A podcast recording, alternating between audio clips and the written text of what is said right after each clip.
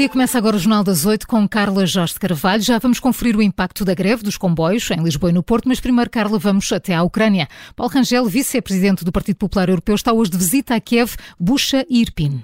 Na agenda tem encontros ao mais alto nível no Parlamento, no Governo e na presidência ucraniana. Além de Kiev, o também vice-presidente do PSD e eurodeputado visita, como disseste, as cidades de Bucha e Irpin para testemunhar o esforço de reconstrução ucraniano. É precisamente Paulo Rangel que se junta a nós neste jornal. Paulo Rangel, bom dia, obrigada por, eh, pela disponibilidade de estar connosco. Sei que eh, esta visita já começou e já tem tido várias reuniões. Há alguma conclusão que já seja possível partilhar connosco, Paulo Rangel? Sim, hum. uh, com certeza. Uh, em primeiro lugar, dizer que uh, já tivemos hoje um briefing com alguns embaixadores europeus aqui em Kiev, incluindo o embaixador Alves Machado português, que aliás eu já conhecia de quando esteve à frente da embaixada na Bélgica, em Bruxelas. Uh, e também com algumas organizações partidárias. Eu, aliás, estou no meio de uma reunião, saí apenas para ter esta, esta partidária da sociedade civil, esta, esta, esta nossa conversa. Uh, uh, e quando, enfim, nós temos sempre aqui um compromisso, é que nunca revelamos onde estamos, a não ser três horas depois. Isto faz claro. parte das normas de segurança das pessoas que nos acompanham. Uh, aliás, o PSD tem estado aqui muito presente, esteve a Eurodeputada Lídia Pereira há 15 dias, uh, esteve o António Proa, com quem ontem me cruzei em Varsóvia uh, nestes últimos dias, e estou agora eu.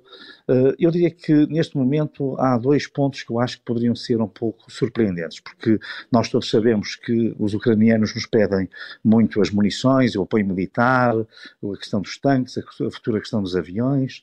Eh, que falam, eh, enfim, extremamente, eh, muito na, na ajuda à reconstrução uh, e na ajuda financeira, porque é preciso perceber que 50% da rede energética foi destruída, 70% da indústria do metal, que era fundamental aqui, também foi totalmente destruída, uh, a economia caiu 35% e, portanto, há aqui uma necessidade de apoio logístico e financeiro por parte da União Europeia muito forte, mas eu diria que há aqui duas questões que me surpreenderam bastante para já.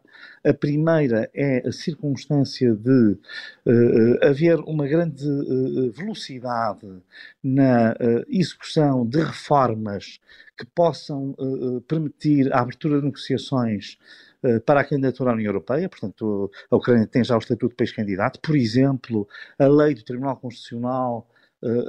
Enfim, a União Europeia chamou a atenção para que precisaria de reformas. Já está aqui a Comissão de Veneza do Conselho da Europa justamente a fazer aqui alguma digamos, monitorização e deu até algumas sugestões que já foram seguidas na reforma dessa lei. Por exemplo, a questão da corrupção também.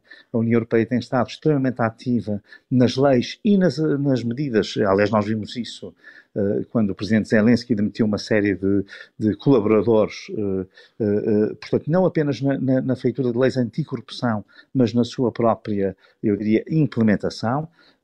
e, portanto, isto no fundo era só para dar aqui um sinal, mas valeria para a lei eleitoral que já está a pensar muito, já se está a pensar muito no pós-guerra e no fundo na preparação da Ucrânia para uma futura adesão à União Europeia. Que, Paulo Rangel, só poderá acontecer quando houver paz no território. Sim, Sim, embora eu sinceramente eh, sou muito crítico daquela posição que o Primeiro-Ministro António Costa, infelizmente na Europa é considerado um dos velhos do Restelo nesta matéria, porque está sempre a dizer que demorará 30 anos, extremamente relutante, isso não vai acontecer. É evidente que há uma questão geopolítica no pós-guerra que terá de ser uh, assumida pela União Europeia e ela implicará uh, a entrada da Ucrânia e eventualmente de outros países em condições diversas daquelas que a adesão se fez no passado. Evidentemente, há uma coisa em que o Primeiro-Ministro António Costa tem razão. Isto implica uma reforma interna da União Europeia que não é fácil e terá também de ser feita. Mas não, não, não podemos pensar, de maneira nenhuma, que isto seja um processo para se arrastar 20 eh, ou 30 anos ou para ser posto em banho-maria. Isso eh, criaria novas questões de segurança e de paz na Europa logo a seguir. Portanto, hum. nós temos que dar aqui um horizonte muito diferente desse e aquilo que, enfim, a, a Presidente da Comissão, Ursula von der Leyen, já tinha dito, até já tinha dito, enfim, em reuniões do, do próprio Partido Popular Europeu, é que estava bastante surpreendida com o ritmo e com o empenho das autoridades ucranianas aos mais diversos níveis, no sentido de cumprir as sete condições que são necessárias para as negociações poderem ser abertas, e aquilo que nós vemos aqui é que justamente essa é uma preocupação. Portanto, para mim é um pouco surpreendente no sentido que aquilo que nos é relatado é sempre aquilo que é mais urgente e imediato, é no fundo o apoio militar e logístico, eh, porque estamos numa fase crucial, Há aqui um ambiente de grande calma, mas também de algum receio, porque, eh, no fundo, eh, aqui as autoridades estão a, eh, estavam à espera que o 24 de fevereiro, ou em torno dele, tivesse uma, uma resposta russa bastante, digamos, forte e dura. E ela até agora não aconteceu, e, portanto, há aqui algum ambiente de tensão. Eh, Sim, há uma expectativa ainda em relação a, uma resposta Sim, russa. De que pode acontecer alguma coisa, ou seja, Sim. de que uh, esta calma uh, aparente uh, é, no fundo, até um pouco mais, eu diria, ameaçadora hum. do que se tivesse havido, digamos, um, um conjunto de ataques de outro tipo uh, logo naquelas que se, datas. Que se esperava. Uh, Paulo Rangel, deixe-me colocar-lhe uma, uma, questão uh, muito, muito rápida. A, Comissão Europeia já mostrou algum ceticismo em relação à proposta de paz que foi sugerida pela China.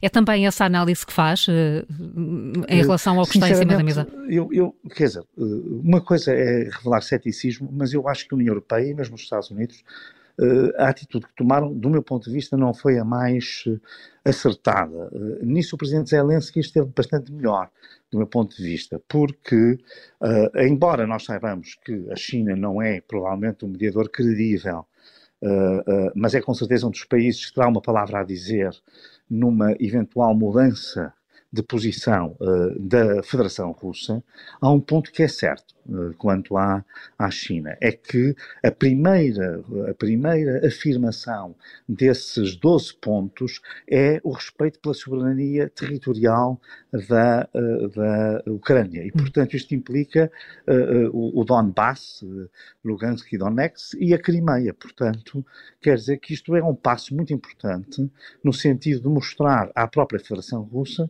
que a China não concorda com uma mudança das fronteiras uh, no território uh, ucraniano e russo. E, portanto. Até pode é um ser um bom ponto isso, de partida.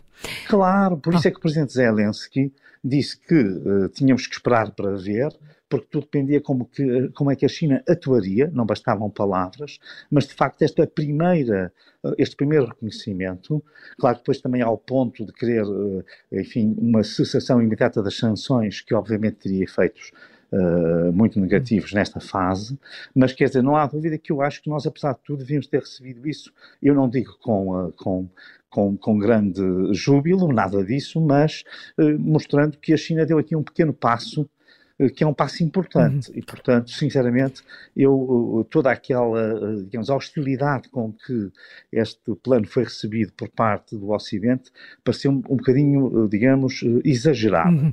Eu acho que nós devíamos aproveitar, uh, uh, digamos, este, este, este, este, esta ponte que a China tentou uh, avançar para comprometer precisamente com esse princípio fundamental do respeito pela integridade territorial da Ucrânia, porque só isso já é uh, um avanço importante hum. e é uma posição dura para a Federação Russa.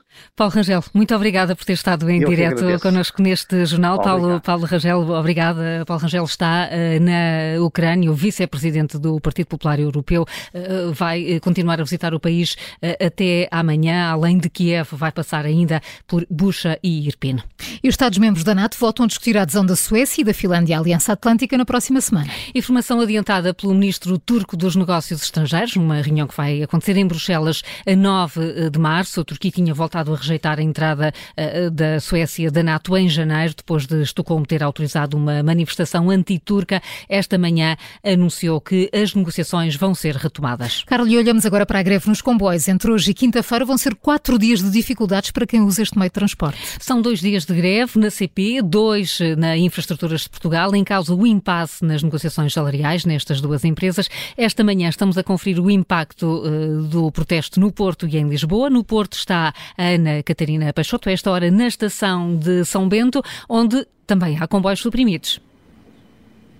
Sim, Carla, a semelhança do que fomos vendo em campanha, também aqui na estação de São Bento há mais comboios suprimidos do que propriamente os que estão programados para circular. Mais uma vez, e entre as 7h30 e as 8h30 da manhã estavam apenas programadas duas ligações, sendo que oito viagens foram suprimidas neste espaço de cerca de uma hora eh, para Ovar, Penafiel, Braga, Guimarães e também Marco de Canaveses. E sim, campanha dizia que o movimento era muito pouco nesta estação, estão ainda menos pessoas, o que indica também que muita gente poderá já estar informada desta paralisação e tratou de arranjar um transporte alternativo. Um, aqui nesta estação passou uh, precisamente agora um dos poucos comboios que esta manhã eh, vai circulando também aqui. Eh, esta estação que num dia normal é o ponto de partida e de chegada de muitos passageiros e que para já está praticamente vazia, neste que é o primeiro de quatro, dia de, de quatro dias de paralisação uh, para esta semana. As reivindicações uh, das várias organizações sindicais que convocaram esta greve mantêm-se as mesmas. Os trabalhadores exigem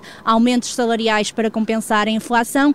Para esta greve estão garantidos serviços mínimos que asseguram 25% das viagens programadas mas para já os constrangimentos já se vão sentindo nestas primeiras horas da manhã. Ana Catarina Peixoto, na estação de São Bento, no Porto, pela zona de Lisboa, tem estado o repórter Mário Silva da Costa. A esta hora, na estação de Agualva Cacém. Mário, eh, como é que foi a viagem até aí? Bom dia, Carla. O comboio veio cheio, o que até é habitual nestes horários no sentido de Sintra, mas fui sempre vendo estações cheias de pessoas à espera de um comboio. Já em concreto, aqui na estação de Agualva Cacém, falei com um senhor chamado Tanis Santos, que me explicou que está há um tempo considerável à espera de um comboio e que o resultado tem sido sempre o mesmo. O comboio foi suprimido. A partir das 7h20 estamos tentando acompanhar e não conseguimos. Quantos comboios é que já foram suprimidos desde que aqui estão? Uh, pelo menos uns 6 a 7. Não tem nenhuma alternativa para conseguir fazer a viagem? Iam para Lisboa, como estava a dizer há pouco, não tem nenhuma alternativa para fazer a viagem? Não, porque o autocarro também não passou e estamos aqui à espera até agora. E não tem nenhuma indicação a que horas é que vão conseguir apanhar o comboio?